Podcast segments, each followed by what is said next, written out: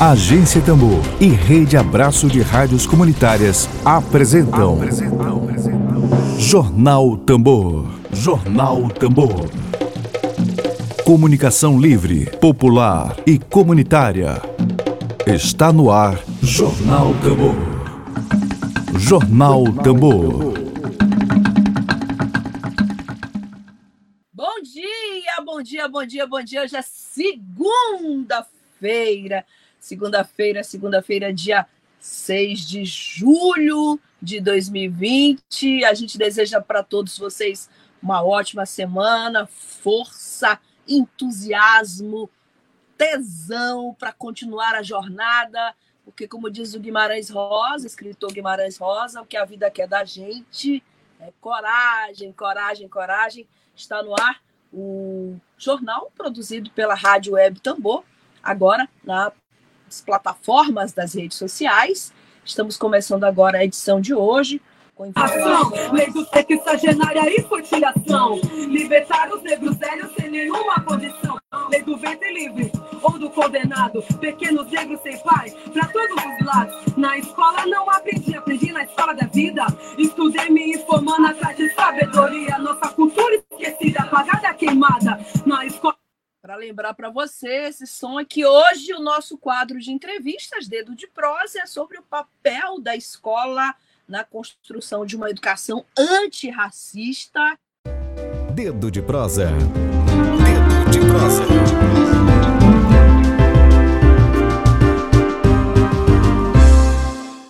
Vamos conversar agora com a nossa convidada, Nila Michele. Oi, Nila, bom dia. Oi, tudo bem? Tá me ouvindo? Oh, muito obrigada. Bem-vinda. Estou assim, meio enrolada, assim, pessoal. essa nova onda de entrevistas. Né? Isso. Olha, gente, a Nila, ela é professora do IFMA, Instituto Federal do Maranhão, lá do campus de Pedreiras. Ela é historiadora, tem mestrado em História Social pela Universidade Federal do Maranhão e coordena o Núcleo de Estudos Afro-Brasileiros e indígenas. Oi? É NEABI. É Afro-brasileiro e indígenas.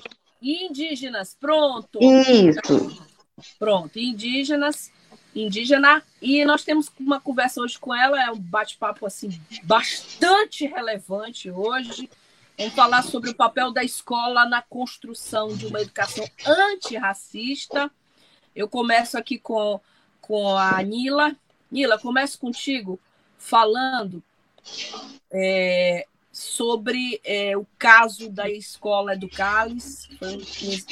Acho que você deve ter acompanhado, se não, é, é, a gente pode até fazer um pequeno histórico. Eu fiquei muito impressionada, Nila, fiquei extremamente chocada é a palavra com os termos usados por um aluno, pelo aluno da escola, para se referir a, a uma colega. É, não imaginava, se a extrema-direita está incrustada no poder, mas eu não imaginava que isso chegasse ao Maranhão, um estado que tem 74% da população negra.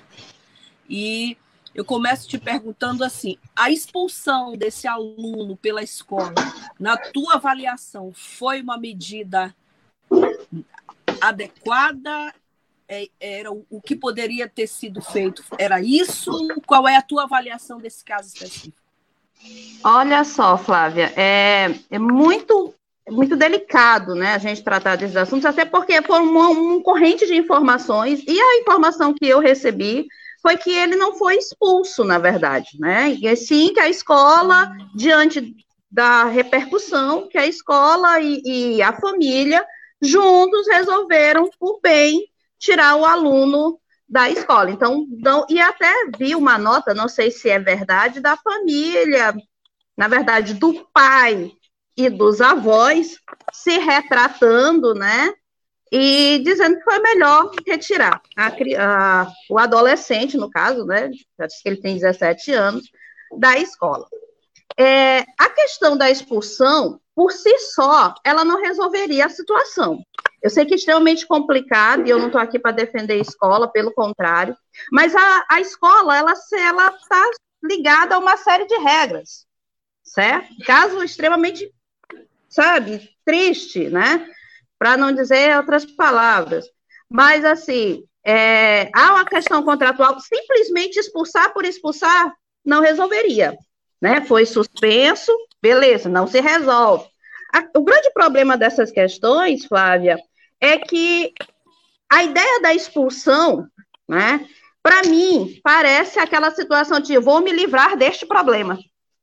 E simples. É uma punição, sim, é uma punição, né? O menino foi, vamos dizer que o menino fosse expulso.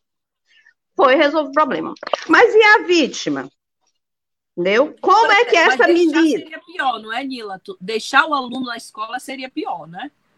Seria por conta das relações que já estariam insustentáveis, certo? Claro. Mas simplesmente retirar o menino, né, o aluno da escola, sem nenhuma outra punição, expulsou esta foi a punição, não adiantou de nada. Entendeu? Então, eu queria, por exemplo, são dados que a gente precisaria buscar.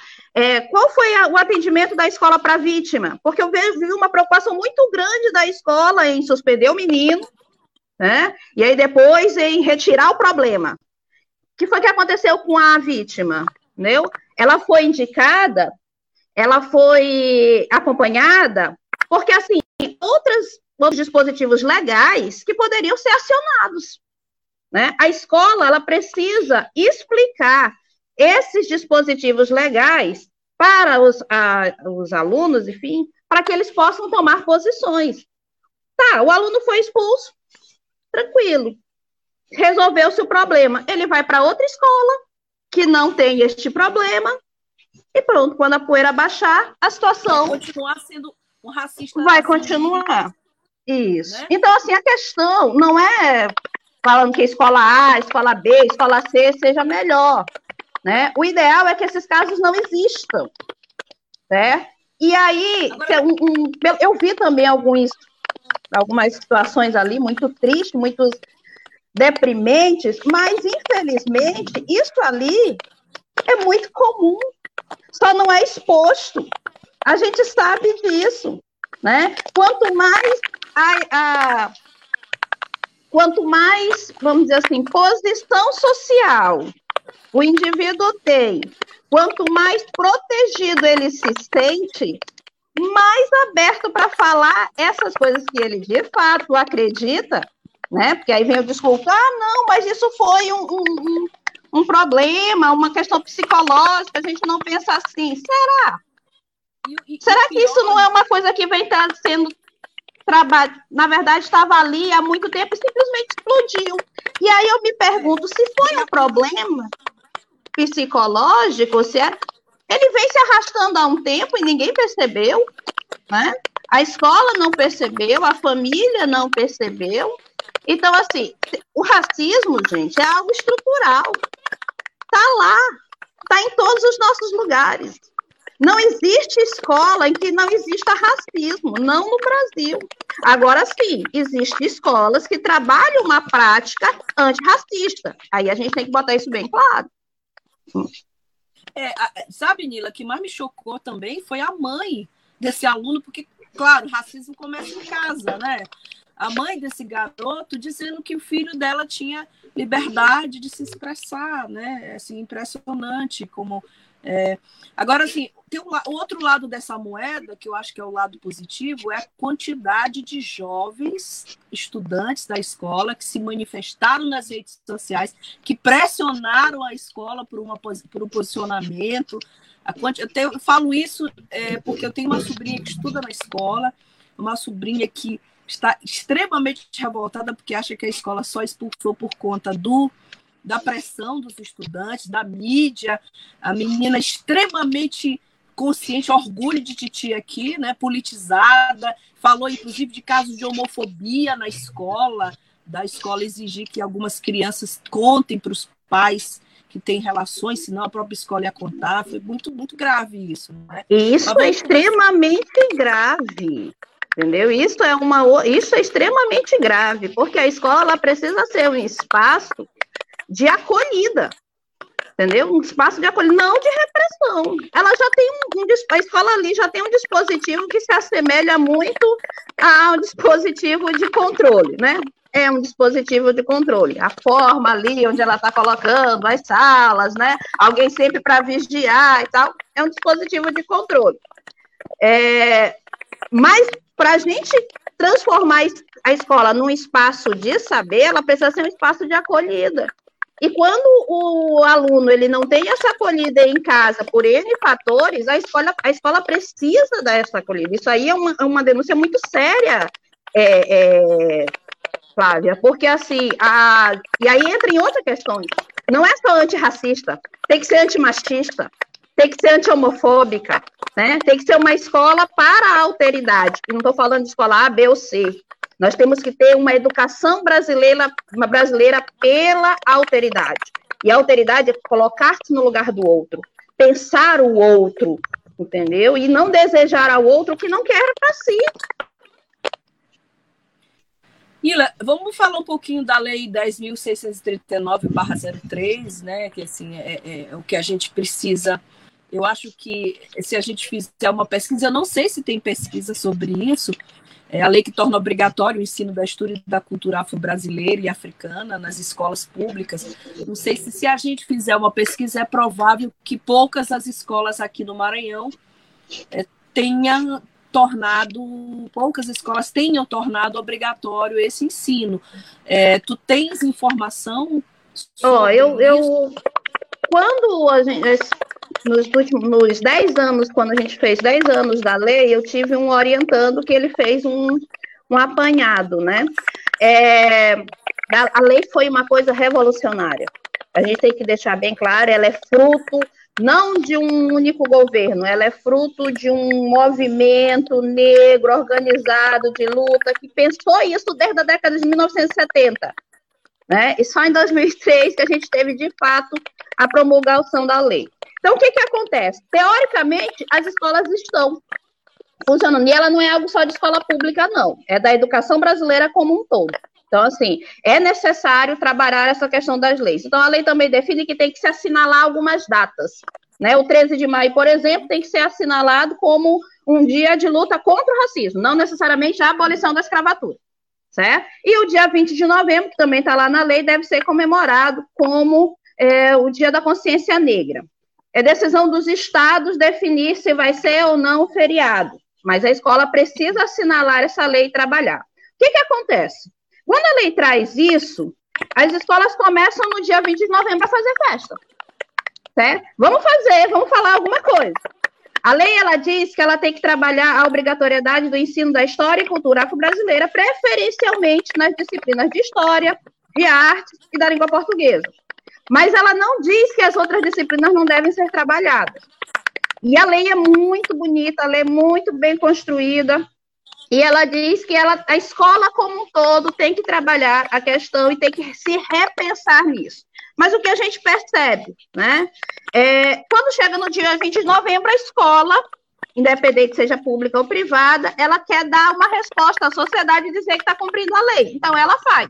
Ela faz uma feira, ela faz um debate, ela chama os pesquisadores negros para falar, né? E aí ela faz apresentações dos alunos, sabe aquela coisinha meio mitigada, né? Vamos lá, e nessa hora zumbi, tudo muito bonitinho, quem foi zumbi, explica quem foi zumbi, aí fala, folcloriza a situação, que eu Sinceramente, eu sou muito apaixonada pela educação e pelo que eu faço, e eu me corto todinha quando eu vejo isso. Eu fico muito revoltada, porque aí você simplesmente, no dia, quando chega novembro, eu recebo um monte de convite para dar palestra, certo? Eu recebo um monte de perguntas como é que a gente pode trabalhar isso. E aí eu recebo, me apresentam projetos, e aí vem, aí quem é o menino negro que vai ser zumbi, entendeu? E aí faz aquela papagaiada, né? Folcloriza a cultura afro-brasileira afro e africana, diga-se de passagem, né? Que aí vem aquelas questões assim, o que, que a gente vai tomar? Aí traz um grupo de capoeira. Durante o ano inteiro não se fala de capoeira. Nas aulas de educação física não tem capoeira. Capoeira não é um dos esportes da escola. Mas no dia 20 de é novembro traz o grupo de capoeira. Oi? Não é isso, Nila? É com a caridade no Natal. Chega Natal, todo mundo é bonzinho, né? Assistencialista, né? Pois é. E aí, é. pronto. E aí parece que a, a escola está cumprindo a lei, entendeu? Infelizmente, foi isso que a gente pôde perceber. Agora, nós temos melhorias. Os livros didáticos, nos últimos 15 anos, tiveram uma transformação. Então, há alguns livros didáticos já, materiais didáticos, que trazem a perspectiva da, da lei, numa discussão, por exemplo, os livros de história de várias editoras já trazem conteúdos de é, povos africanos, né, na antiguidade. A, a, nossa educação em história é uma educação ainda muito periodista, né, antiga, medieval, moderna e contemporânea. Eu acho que tu estudou isso, eu estudei isso desse jeito. Então, o que, que eles fazem? Eles botam lá, ah, antiga, vamos botar dois, dois, três povos africanos ali, entendeu? Aí lá no período moderno, aí a gente trabalha um pouquinho da escravidão, lá no período contemporâneo, aí coloca lá um ou dois capítulos falando de imperialismo, falando de descolonização africana e pronto. Certo? É esse. Mas assim, eu te digo que é uma vantagem e é um, uma evolução, porque antes nem isso. Eu não tive isso quando eu fui estudante, entendeu? Eu não tinha, não tinha conhecimento nenhum do continente africano. Meu contato com o continente africano entrou aí o professor Hadria de geografia, foi na geografia, né? Justamente que eu lembro, e foi tão marcante para mim, Flávia, porque e é importante que isso seja dito, porque mostra as marcas de um racismo e como a educação marca uma criança. Para mim, meu primeiro contato com o continente africano foi num livro de história de geografia e a unidade era a África e na capa da unidade tinha aquelas crianças da Etiópia morrendo de fome. Aquilo foi tão dolorido para mim, foi tão marcante. E eu deveria ter mais ou menos, acho que 12 ou 13 anos.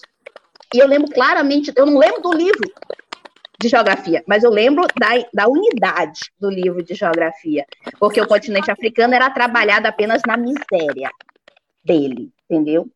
E aquilo ali ficou marcado na minha cabeça e, e, e assim, e foi e, e, trouxe marcas muito severas na minha identidade, entendeu? De até eu, na faculdade me libertar para entender o que é de fato o continente africano.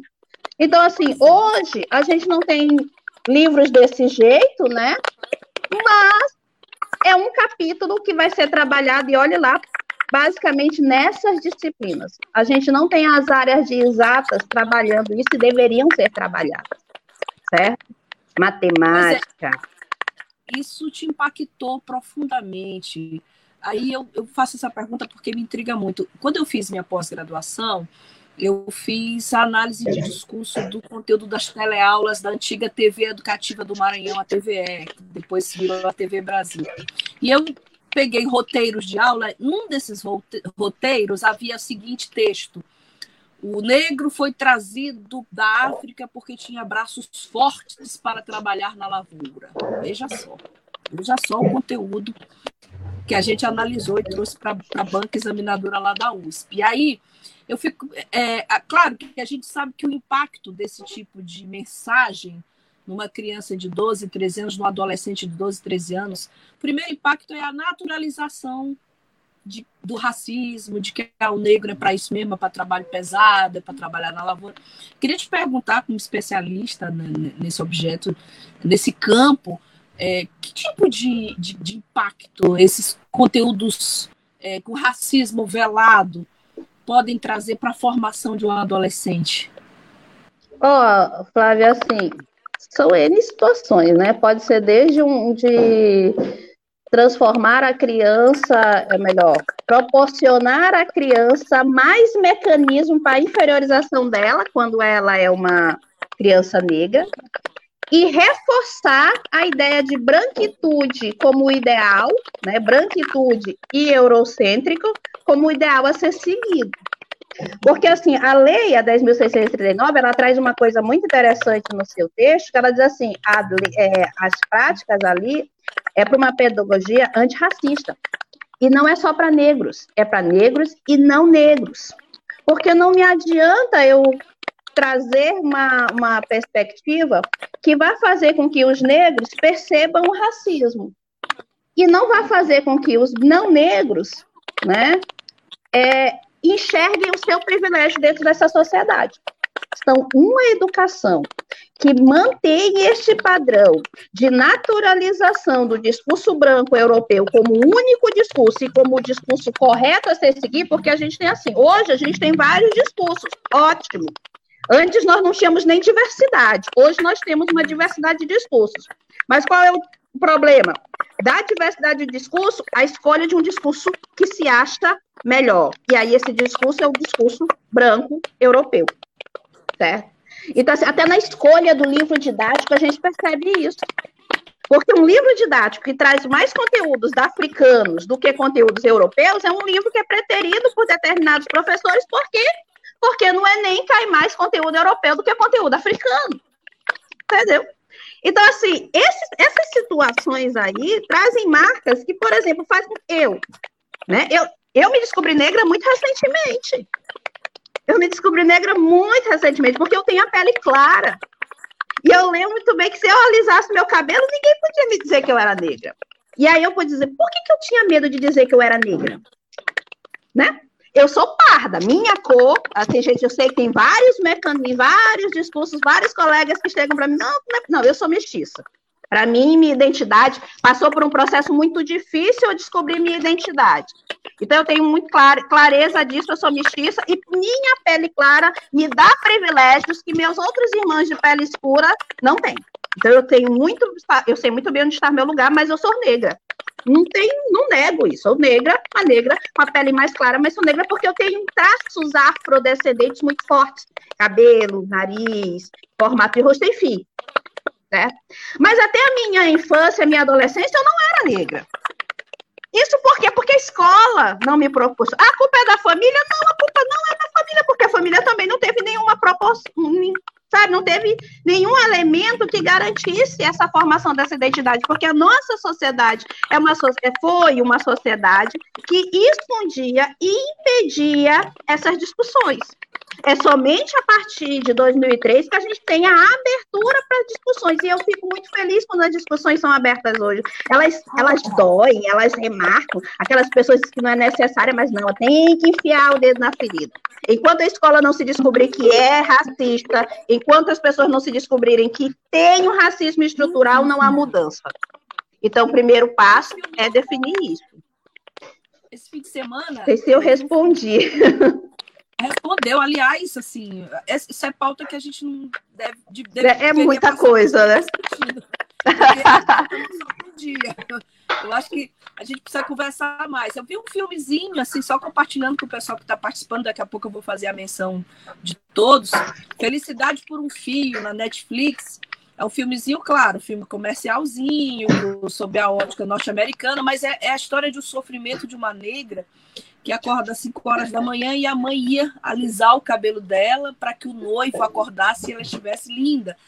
E aí, no final do filme é lindo, ela cai na piscina, o cabelo volta a ser a origem. Eu assisti. Você já assistiu? Pois é. Já, já assisti. Mas vale a pena como reflexão. Vale, vale muito a pena. Inclusive, assim, a, ah, pode falar. Inclusive, assim, a questão do cabelo é uma questão para nós, mulheres negras, extremamente complicada, né? É. Porque mexe com o brilho, com a autoestima e uma beleza, né? E a beleza colocada não é, um, é, é o padrão que nós não chegamos. Essa é a questão, o padrão que nós não chegamos. Então, assim, o processo que hoje a gente chama de transição, que ela fala da questão da transição e tal, é um processo muito dolorido, entendeu? Muito dolorido, mas, ao mesmo tempo, se você tiver alguém que preparar, ou se você tiver estudos, a gente pode, é, à medida que esse cabelo vai crescendo, que isso aconteceu comigo, eu cortei o meu cabelo Joãozinho mesmo, assim, eu lembro, foi muito marcante, eu lembro que eu tenho experiências muito marcantes, assim, eu alisava o cabelo, né, desde muito pequena, não porque minha mãe alisava, como na questão do filme, pelo contrário, foi uma briga muito grande, olha aí como é a questão da escola é importante, foi uma briga muito grande, minha mãe permitia que eu alisasse meu cabelo, entendeu? Então, assim, mas eu queria, porque porque eu não tinha nenhuma representação na mídia, eu assistia a Xuxa, nós assistimos Xuxa, entendeu? Então não tinha representação, eu queria ter meu cabelo liso, eu queria ter meu cabelo grande, eu queria meu cabelo nas costas. E a forma do meu cabelo é grande, é alto. Para ele estar tá assim hoje, gente, foi todo um processo. Aí, de tantas químicas, houve o prejuízo do fio, né? Ele estava começando a cair, eu resolvi, uma questão de saúde, entrar nisso. Eu já trabalhava, já tinha as questões afro-brasileiras no meu currículo e tudo, só que eu ainda não tinha essa liberdade de, de, de identidade, entendeu? E aí eu fui para o cabeleireiro e ele, eu disse, meu Deus do céu, eu vou chorar, entendeu? Eu vou chorar. E aí ele foi cortando. Foi cortando. É incrível, Flávia. Quando, eu, quando ele começou a cortar meu cabelo, bagunçou, fez aquela cor bem afro, cortou e cortava, cortava. Parecia Eduardo Mão de Tesoura. Cortava, era cabelo, cabelo. E as outras cabeleiras chegavam para ele, eu ouvia, né? Que tu tá é. fazendo com o cabelo dela? Aí disse, ela vai ficar linda. E aí ela e aí as pessoas pararam para olhar. E aí vinham me dar água, você tá bem? Aí eu disse, não, Ok. E à medida que ele foi cortando meu cabelo, que eu andava assim, que o cabelo liso corria, era, me deixava para baixo, eu fui levantando meu, minha cabeça e eu me enxerguei. E ele, e eu lembro assim, olha como são marcantes pessoas, né? E ela dizia, ele dizia assim, uma negra linda, coloca um brincão e bota a cara na lua, bota a cara no sol na época.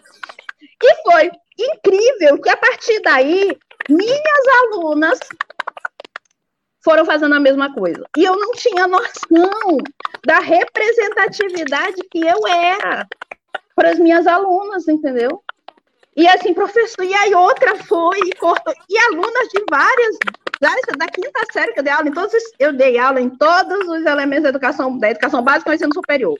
Minhas alunas do ensino superior, minhas, e eu não tinha essa noção de representação como era importante ter representatividade, como é importante uma professora negra com cabelo afro, entendeu? Tá ali falando, uma professora feminista falando das questões de gênero, falando das questões racistas.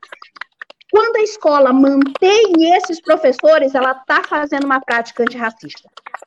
E aí a gente volta para as escolas, né, particulares principalmente. Não basta ter no seu PPP a coisa linda do discurso de dizer que segue a lei 10.639. Não basta fazer no dia 20 de novembro aquela coisa bonitinha. Pais que querem uma escola antirracista e que têm condições de pagar, procurem escolas e olhem o corpo docente. Quantos negros tem no corpo docente desta escola? A primeira coisa. E quantos destes negros valorizam a identidade negra? É a segunda coisa. Porque eu posso fazer todas as práticas lindas e maravilhosas. Mas se a autodeclaração dos alunos ainda forem que eu sou moreninho, que eu sou moreno claro, tem algum problema com a escola. Entendeu? Então, eu acho que o caminho de uma educação antirracista não é no papel, são nas práticas. Né? Lá no nosso instituto, eu tenho inclusive uma aluna que passou para a transição e ela está fazendo uma pesquisa sobre cabelo. A formação da identidade, uma coisa linda, que eu estou doida ali tentando atrás financiamento para ela ter uma bolsa, mas ela já disse que mesmo sem financiamento ela vai continuar. E a gente vai fazer um trabalho belíssimo, porque eu sei que esse é o caminho. Ela, na linguagem dela, vai falar com outras, com outros colegas sobre isso. É que maravilha de depoimento, gente. Esse relato dela é maravilhoso. Olha, que maravilha. A gente falar aqui, Nila, de papel da escola na construção de uma educação antirracista e falar do teu relato pessoal. É, eu queria, inclusive, fazer agora a menção às pessoas que participam, muitas pessoas participando aqui. Claro, ex-aluno, quando é fã de professor, é porque o professor é bom. Tem, alunos meus, é? A Vitória Regina, que orientadora maravilhosa eu tenho. Oh, foi!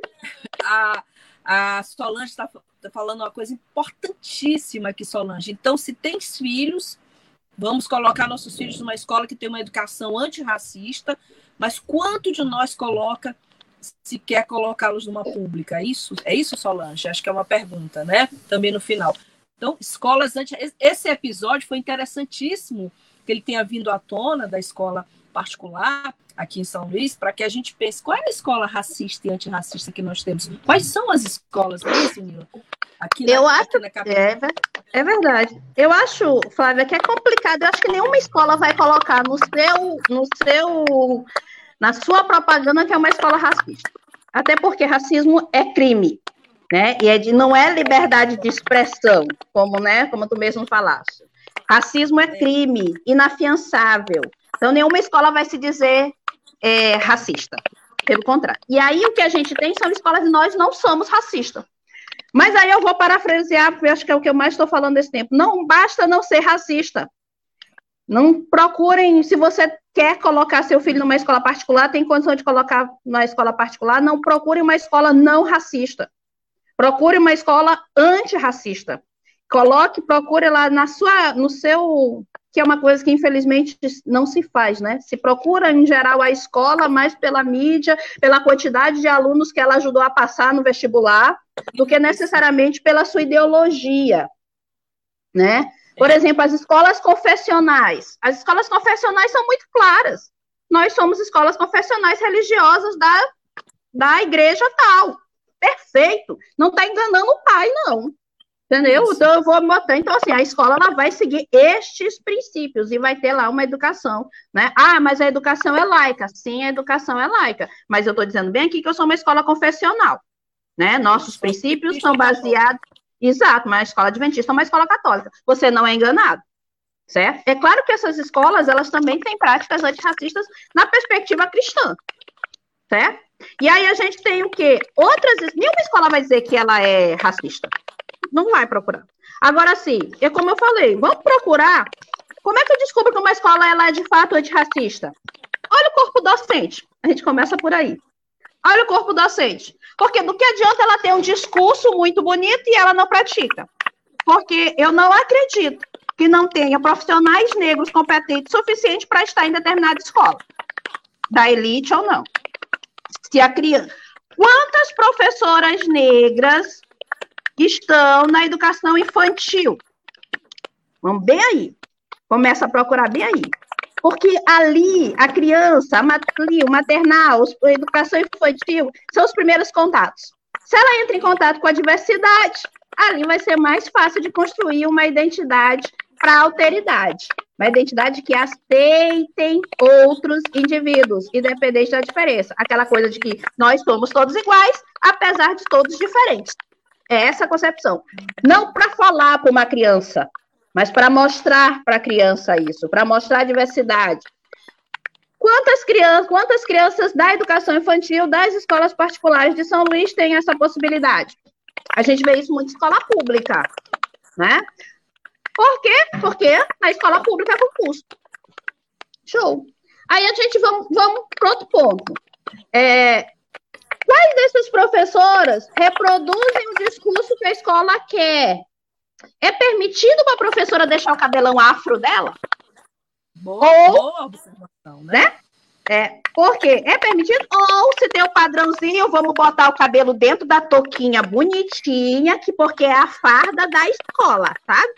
Então, a fardinha, os professores têm que seguir aquela fardinha bonitinha, e às vezes a fardinha da professora da educação infantil tem que ter aquela toquinha, né? Faz aquele coquezinho, bota a toquinha. Meu cabelo não daria para fazer isso, a não ser se eu passasse a escova para poder fazer isso. É escola que né? não é, diz que não é, mas é uma escola militar, né? Tem todo mundo com cabelinho igual. Padrãozinho, padrãozinho.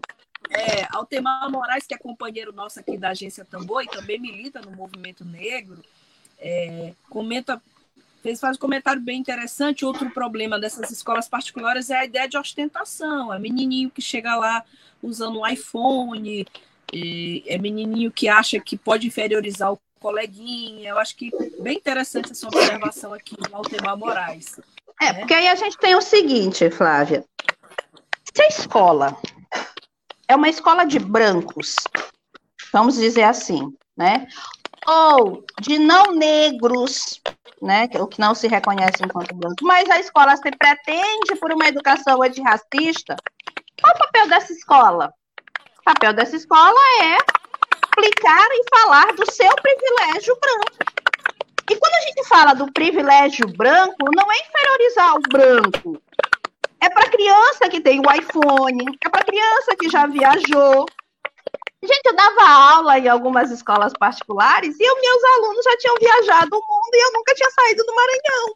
Né? É. Era muito complicado. Às vezes eu estava lá na aula do Egito Antigo e eu, ah, eu já fui lá, professora, vi as pirâmides e trazia as fotos. Né? E a professora não tinha ido. Tudo bem. Está em um papel privilegiado, ele tem uma condição privilegiada. Qual o meu papel aí se a escola permitir? Explicar a condição privilegiada dele. E a condição privilegiada dele não é para ele diminuir, para ele deixar de ter, ou para ele deixar de usar, certo? Mas ele entender que tem outros indivíduos que não têm essa condição privilegiada e descobrir por que, que não tem essa condição privilegiada certo? E para que ele, ele não é uma luta para que ele entenda, para que ele possa perder isso, mas sim que o que ele tem como privilégio vai deixar de ser privilégio quando todos tiverem a mesma coisa que ele. Não é tirar o privilégio dele, porque esse privilégio é um direito.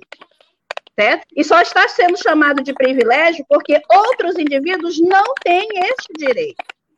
Então, ele, enquanto branco, no seu papel privilegiado, deve lutar para que o privilégio dele diminua, para que outros tenham as mesmas condições que ele tem. É isso que é uma educação antirracista para branco. Aquele livro da Djamila Ribeiro, eu li, é Quem Tem Medo do Feminismo Negro, que é maravilhoso, é um livrinho super leve de ler e assim, bastante contundente ao mesmo tempo. Ela cita, por exemplo, algumas experiências interessantes do combate ao racismo, por exemplo, é, os apelidos pejorativos que são dados, abjetos, inclusive, a crianças na escola, um professor que teve uma ideia de colocar uma espécie de blog. É, nós temos aqui experiências assim anti, antirracistas em escolas que tu tenhas conhecimento nesse gênero, por exemplo, algum professor que teve uma iniciativa de fazer por exemplo, essa experiência foi incrível, né? É, você tá na, na escola, ah, cabelo de bombril, assim, essas piadinhas de mau gosto.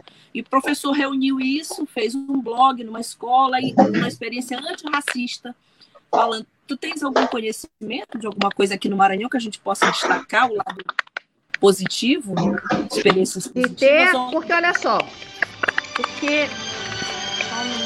Fica à vontade. né? Porque como eu estou no celular, eu acho que ligou, mas eu já desliguei.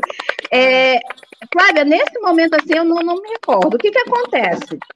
É, nós fizemos no Instituto Federal do Maranhão, nós temos aqui do, do Campus Pedreiras, é um campus muito novo, né? E nós temos muitos alunos que chegam com uma carga de preconceitos, de culturas machistas, homofóbicas. Hã? Mesmo em Pedreiras, na terra de Mesmo em Pedreiras. Eu não vou nem com... Gente, Flávia, o interior do Maranhão, ele mantém certas estruturas, não estou falando especificamente de pedreiras, mas do interior ah. do Maranhão, ele mantém certas estruturas que, para além de racistas, são homofóbicas e machistas, e elas ainda são Vou usar um termo ali mais, mais, mais popular para gente. Coronelistas. Eu acho que cabe, cabe mais. coronelistas, mandonistas, de determinadas famílias que se mantêm no poder e aí vai se reproduzindo e reproduzindo. Eu não tenho esse conhecimento de pedreiras, porque eu sou de São Luís e estou em Pedreiras já há mais de quatro anos. Eu estou em Pedreiras fazendo esse trabalho. E aí, antes mesmo dessas situações serem mais fortes, a gente instituiu, né, o NEABI é um núcleo que existe em todos os institutos federais, é, e aí em Pedreiras ele começou efetivamente em 2017. O primeiro passo, né, para uma educação antirracista, além de trabalhar esses conteúdos em todas as disciplinas, é trabalhar no universo de pesquisa. Então, nós construímos o, o NEABI como um espaço de pesquisa dos diversos conteúdos possíveis e imagináveis. Né? E aí a gente começou a ir atrás de editais e financiar. Então a gente tem alunos negros e não negros pesquisando desde afrofuturismo, que é uma estética fantástica, assim, uma história para eu até sugiro, se vocês quiserem conhecer, eu tenho alunos que trabalham com isso, e é uma estética de pensar o futuro negro, um futuro de ficção científica, uma coisa assim, não apenas trazer aquela ideia de que o negro escravizado, um passado racista, mas trabalhar essas questões de um futuro onde o negro possa existir e não ser o inferior que ele é, que ele é posto, que é dado a ele este lugar. E até questões como cabelo, enfim. Então, o que, que acontece? Dentro do NEABI, a gente percebeu que havia, junto com o racismo, havia outros problemas de homofobia e de machismo. E algumas crianças vinham, né, e chegavam para mim, para o professor de filosofia, que é o vice-coordenador do NEABI, e simplesmente assim, não aguento mais. Só que aí volta a escola, ela não, ela precisa de provas para agir. Mesmo uma escola pública, nós estamos dentro de leis. Eu não posso simplesmente, porque fulano de tal disse, olha, ele foi racista comigo. Eu preciso investigar, abrir um processo, né, legal, institucional, para punir este menino. Isso demora. E aí aquela ideia de que o menino não tá sendo, não vai ser punido, acontece. Porque a nossa legislação, as nossas leis, elas são demoradas, infelizmente. Que a gente precisa cair no elemento legal, né? E aí, o que a gente faz? A gente conduziu para outras discussões. Vamos nos mostrar. E foi assim que surgiu o Laboratório de Estudos de Gênero, que a Vitória Regina foi uma das primeiras. Foi ela que chegou, ela e mais outros colegas chegaram. Professora, a gente precisa discutir isso também. Homofobia, machismo, inferiorizar. Porque, assim, às vezes, Flávio, o racismo, o machismo, eles foi tão naturalizado que cai naquelas discussões da é, eu sou racista por conta da minha cultura. E às vezes a pessoa não se reconhece enquanto racista, porque aquilo ali está muito comum. Entendeu? Então ele precisa se. Está naturalizado, exatamente. Ele precisa se descobrir racista para ele poder se curar.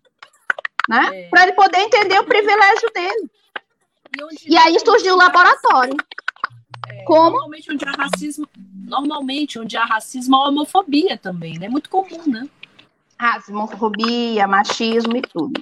E aí a gente começou a fazer os trabalhos onde os nossos alunos, né, fariam materiais didáticos, vão, ainda estão confeccionando materiais didáticos para trabalhar essas questões da educação básica, pensando lá na base mesmo, que é uma, uma grande defesa minha. Não adianta a gente fazer esses discursos, esses textos, essas dissertações, essas teses lindas e maravilhosas, elas ficarem na academia um saber acadêmico. É preciso ter um saber histórico escolar, construir estes saberes, não é transposição do que foi feito na academia na educação básica, é construção de saber, e a construção de saber vem pela pesquisa. E os nossos alunos da educação básica são capazes de fazer pesquisa. Pesquisa séria, pesquisa que vai dar isso à publicação. E a escola pública precisa ter um espaço para fazer essa pesquisa. Do professor de história, do professor de matemática. A gente tem um professor de matemática que está desenvolvendo um trabalho sobre é, geometria fractal, por exemplo. Então, assim, há espaços para todas as áreas, elas precisam ser construídas na educação básica. E aí a gente começou a fazer esses espaços, e assim, o laboratório começou com quatro pessoas, hoje tem 25 pessoas, eu vou fazer minha propaganda, a gente tem um NEABI, tem um Instagram, tanto do NEABI quanto o Instagram do Legipe, Arroba, Vitória, coloca aí no chat o, o endereço aí. É arroba legip.ifma e Neabi Pedreiras, arroba Neabi Pedreiras, é lá que a gente coloca nossos trabalhos, né? Então, se nos, nos sigam nas redes sociais, certo? E aí a gente começou a mostrar que esse trabalho aí, e aí, Flávio, eu gostaria de que isso ficasse muito marcado, que a maioria das escolas particulares, quando elas agem, elas agem nessas situações de racismo como se fosse bullying. Racismo não é bullying, apesar de que o bullying tem racismo. O bullying é destinado a um indivíduo em especial, que ele pode estar sofrendo isso porque ele é negro, porque ele é gay, porque ela é lésbica, porque ela é mulher, mas é uma agressão destinada àquele indivíduo, certo? O racismo, ele é a coletividade. Ele não gosta só da professora Nila porque ela é negra. Ele não gosta de nenhum negro. E a professora Nila é uma negra. Olha a, a inversão da situação, certo? Então, isso, aí, quando a escola trata esses casos como bullying e vai punir aquele indivíduo, fazendo com que ele se desculpe com aquele indivíduo, discutindo, chamando a família, jogando para o psicólogo, fazendo o correto nessas áreas, beleza. Ah, encaminha para o psicólogo, ele vai ter que trabalhar isso, ele vai ter que estudar mais isso, ele vai ter que se rever. Ele enxerga isso como um bullying contra aquele indivíduo, mas o negócio é muito mais profundo. Então, o racismo ele tem ele é estrutural.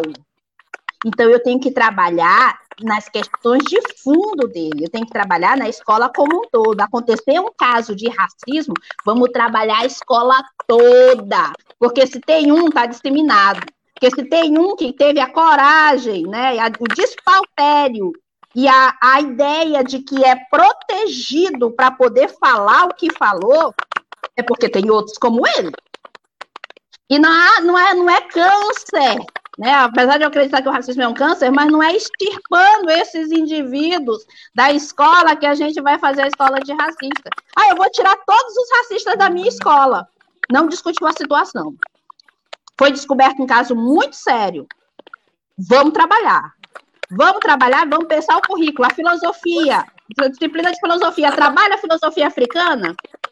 A disciplina de história trabalha outras questões sem ser escravidão? A matemática trabalha a matemática africana? A educação física trabalha jogos africanos, mas não é fazer o jogo e não dizer de onde é. Entendeu? Então, assim, o currículo tem que ser, o currículo tem que ser repensado, a escola tem que parar para saber onde foi que errou.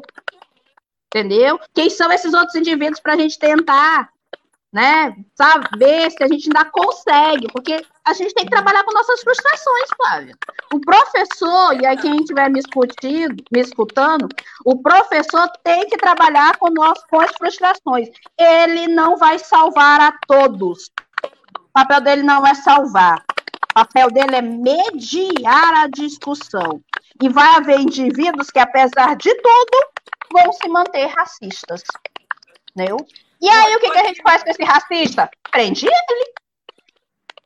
É simples. Eu sou muito, eu, às vezes eu acho que eu sou muito séria, né? E às vezes eu sou muito radical nas minhas palavras. A mamãe tá me olhando aqui. Eu sou muito radical nas minhas palavras, mas a gente chegou um momento que não dá mais para ficar passando mão na cabeça de racista. Mas o teu radicalismo tem uma carga de afetividade incrível por esse tema. Eu posso dizer isso porque eu todos os dias eu tenho entrevista, um entrevistado novo aqui, então a gente acaba ficando um pouco sensível a, a cada entrevistado. Ila, querida, poxa, eu lamento que o nosso tempo tenha chegado ao fim, porque inclusive eu estava aqui de cabeça baixa, te peço desculpa, porque toda hora chega uma mensagem, todo mundo entusiasmado aqui com essa entrevista. Meu querido Altemar Moraes, eu também lembrei de Ariano Suassunda, quando ela falou em e, e aluno que viajou para o exterior sobre aquele uhum. depoimento dele sobre Disney, que é fantástico, está em tudo quanto é YouTube, canal de YouTube. Ele está comentando aqui, acompanhando atentamente a Vitória Regina, minha xará, que eu sou Flávia Regina, professora a respeito da questão anterior, ela está contribuindo aqui com o nosso papo. Teve uma professora que fez numa escola estadual onde as meninas não via ainda, não viam ainda a representatividade negra através do cabelo, houve uma oficina de tranças de cabelo afro e, e, um dos resultados foi que essas meninas viram que a representatividade negra existe e é linda. Que maravilha, né? Isso aí é um... A Vitória hoje ela é graduanda em farmácia, foi assim uma das minhas primeiras orientadas também. Foi de um curso técnico, assim, é meu orgulho, gente, é meu orgulho. Vitória, Manuel, todos os membros do Legip, do NEABI, foi assim, trabalhos, porque aí talvez já finalizando, Flávia, não basta apenas a é. gente fazer esse espaço de formação, de discussão, nós precisamos construir indivíduos que vão lutar, porque um dia a professora Nila não, vão, não vai mais estar, um dia não vai ser, não é mais a professora Nila que vai ser chamada para uma entrevista, um dia vai ser a Vitória Regina, entendeu? E a Vitória Regina, ela vai saber, e eu digo, eu digo muito assim, que eu não, não tive filhos, né? Não tenho filhos. Mas a minha herança são os meus alunos. Porque quando a Vitória Regina estiver aqui onde eu estou, a Vitória vai lembrar de que fui eu que ajudei ali no papel de construção da identidade dela. E isso vai ser um orgulho extremo para mim. Como eu tive outras pessoas que estiveram atrás de mim, meus ancestrais, que me mantêm aqui, sendo eu estou honrando esses ancestrais certo? E mesmo que um dia meu nome desapareça, porque vai isso acontecer, é uma frustração de todo professor, seu nome vai desaparecer, professor. Sinto muito te dizer isso. Você vai ser mais um anônimo da história, mas sinta-se feliz porque você vai ser um ancestral e que vai proteger ali na sua proteger ali no seu espaço de sagrado, proteger a quem você passou seus conhecimentos. E isso é um buco. Né? Isso é filosofia africana. E é isso que a gente precisa. É, Professora isso, né? Michele, em nome de toda a agência Tambor, quero lhe agradecer por essa aula que nós tivemos hoje. Foi uma aula maravilhosa.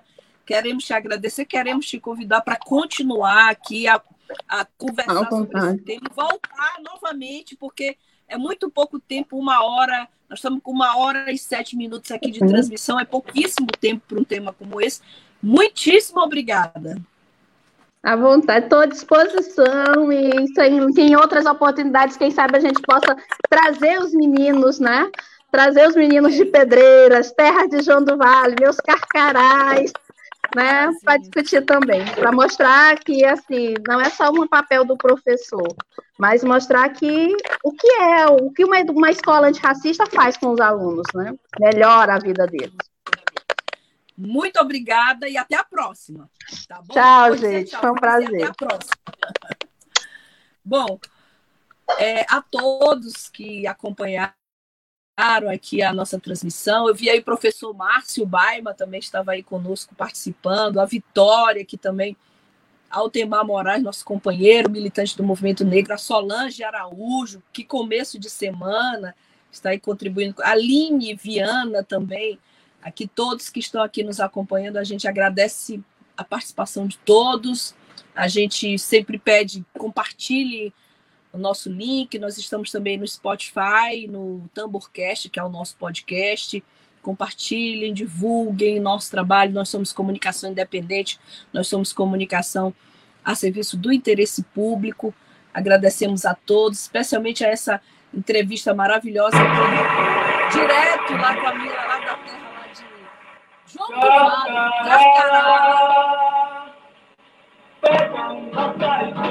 Na escola nunca ouvi falar Somos obrigados a aprender o que é de fora. Europa. A gente volta amanhã. Tem uma ótima tarde e até amanhã. O que é do diabo, o que é coisa feia. Mas temos que se mexer pra acreditar, pra obter conquista. É Web Rádio Tambor. A primeira rede de comunicação popular do Maranhão. Comunicação comunitária. Livre, alternativa e popular.